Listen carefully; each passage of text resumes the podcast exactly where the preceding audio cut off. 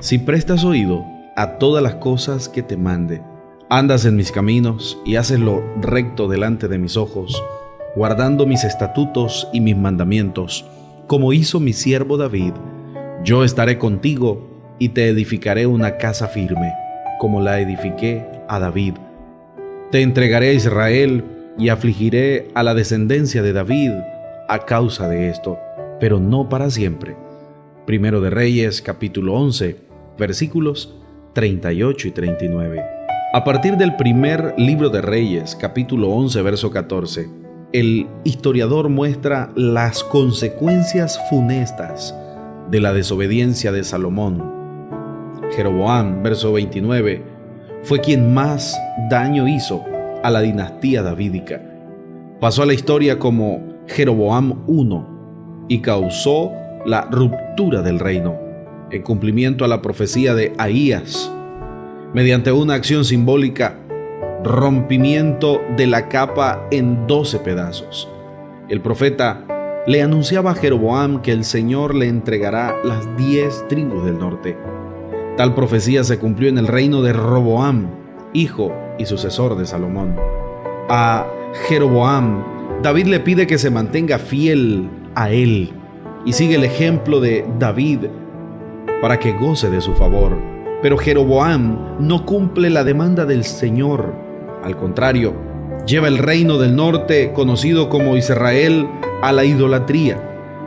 Para evitar que la gente del norte fuera a Jerusalén a adorar al Señor, Jeroboam hizo dos becerros de oro que colocó a Betel y a Dan.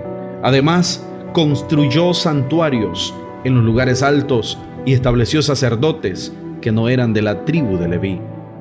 Primero de Reyes capítulo 12, versículos 25 al 33. Jeroboam pasó la historia como el hombre que hizo pecar a Israel. De ahí en adelante, todos los reyes que gobernaron en Israel se caracterizaron por seguir su ejemplo. La desobediencia de Jeroboam ocasionó la caída y el fin del reino del norte en el año 721 a.C.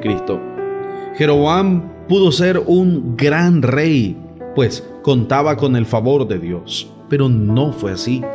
El Señor prometió levantar una dinastía como aconteció con David, siempre y cuando anduvieran en el camino correcto y fueran obedientes a la ley. Pero este hombre, tan pronto inició su reinado, se apartó del Señor y condujo al pueblo a la idolatría. Ante los becerros de oro proclamó, Aquí están tus dioses, Israel, los cuales te hicieron subir de la tierra de Egipto. Primero de, primero de Reyes, capítulo 12, versículo 28.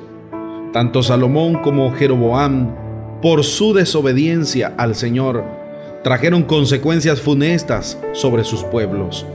Por causa del pecado de Salomón, el reino fue dividido en los días de su hijo Jeroboam, mientras que la desobediencia ocasiona desgracias.